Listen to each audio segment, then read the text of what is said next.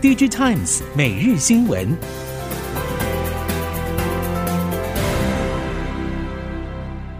听众朋友您好，欢迎收听 DG Times 每日新闻，我是袁长杰，现在为您提供今天科技产业的新闻重点。首先带您看到的是 IC 设计领域，IC 设计对于今年旺季不旺的恐惧正在逐渐成为现实，业界普遍指出，因为这波景气反转速度太快。一旦第三季出货状况不如预期，每一家业者库存水位会进一步上升，让不少业者在第三季更加头痛。即使不少业者对外还是宣称未来库存都可以稳定消化，但是时间究竟需要多长还无法预料。为了避免第三季让库存快速堆高，IC 设计领先业者已经积极启动产能调整。联发科方面陆续调降了五 G 手机 SOC 以及手机用电源管理 PMIC 投片，并且增加其他相对稳定的应用投片比重。联咏则是因应整体显示驱动 IC 市况下滑，直接下调了第三季的投片量。而瑞昱方面目前还没有明显受到这波景气冲击影响，下半年投片策略并没有大幅调整的消息传出，反而明年已经确定会继续增加产能规模。近月来，终端消费性电子需求走弱，相关供应链从下到上引发砍单潮。但是值得注意的是，半导体电子产业链砍单虽然也影响到晶圆代工领域，但是力道明显较弱。今年上半年，台积电、联电与世界先进产能依旧满载，部分制程也在百分之九十五以上。下半年虽然面临不少客户调整订单，但是关键客户投片量没有大减之下，产能利用率将会维持在九成以上高档。整体来看，晶圆代工报价要下跌不容易，各厂商今年 ASP 毛利率都会站上历史新高。明年随着半导体需求续增，晶圆代工明年订单业绩回落幅度也是有限，长期获利表现可望趋稳，优于疫情前的水准。在面板产业，受到品牌厂持续砍单影响，面板业者降价抢订单，导致 LCD 电视面板价格跌到了历史新低，同时也跌破了现金成本。另外，IT 面板价格下滑幅度扩大，往现金成本靠拢，面板厂第二季开始亏损，并且着手进行减产。因为南韩面板厂正在退出 LCD 市场，三星显示器已经终结了 LCD 面板的生产。乐金显示器在七点五代线上的减产幅度也较为落实，台湾厂商也多少有减少产出，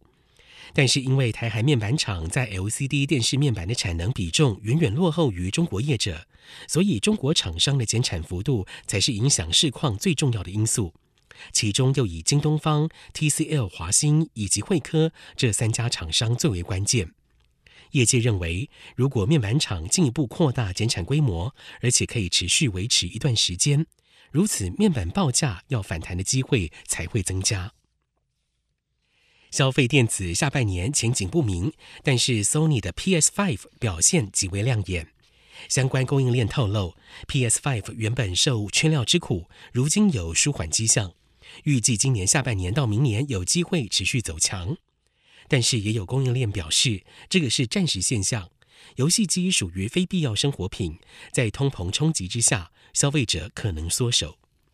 消费电子产品从智慧型手机到 NB，下半年都面临旺季不旺的阴霾。但是供应链透露，家用游戏机出货动能可望优于去年。目前市场上还有许多玩家苦于买不到 PS5 或者是 Xbox 游戏机。所以在这一些玩家满足之前，游戏机市场还是有一波成长可期。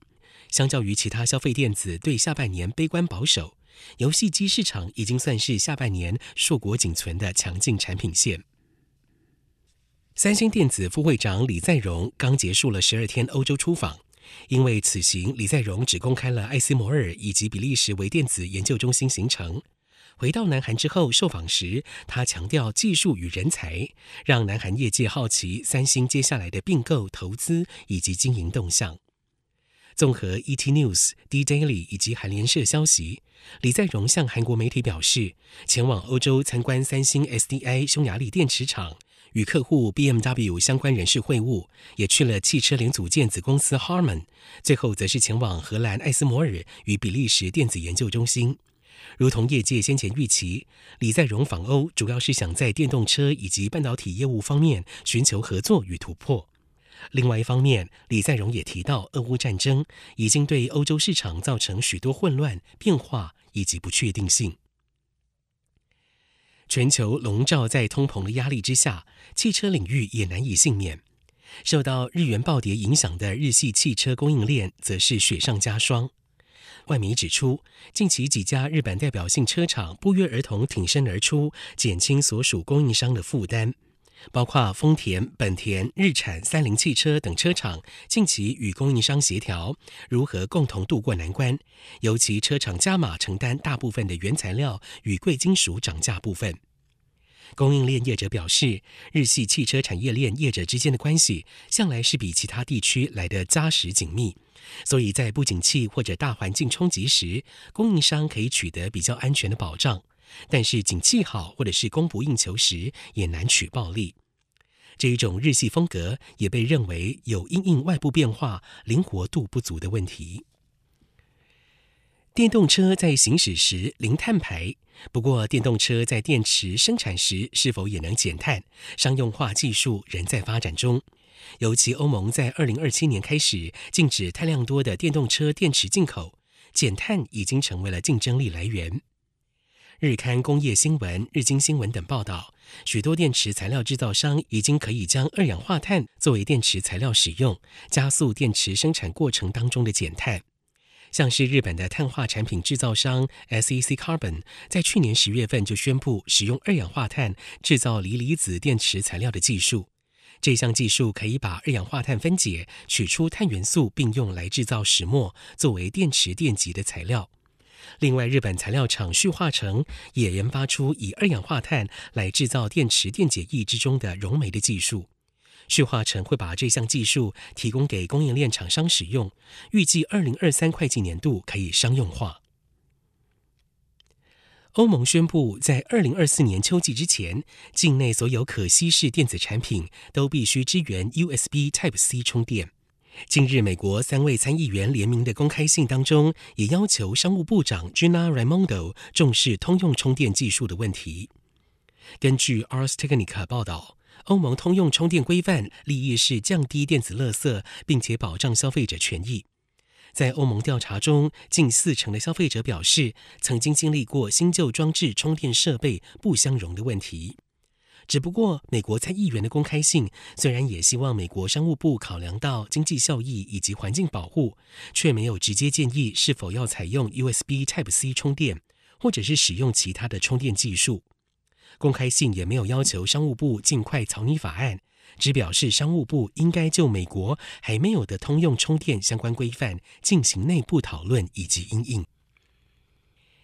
马来西亚缺工问题严重，根据业界以及官方的统计显示，马来西亚至少缺工一百二十万人，造成半导体制造、棕榈油等众多产业被迫暂停接单，放弃的营收高达数十亿美元，经济复苏面临威胁。根据路透报道，马来西亚已经在今年二月解除因为 COVID-19 疫情而实施的移工冻结措施，但是产业团体、企业和外交人士表示，因为政府审核缓慢，加上了和移工来源国就劳工权益保障问题进行了谈判，旷日持久，移工到现在还没有显著回笼的迹象。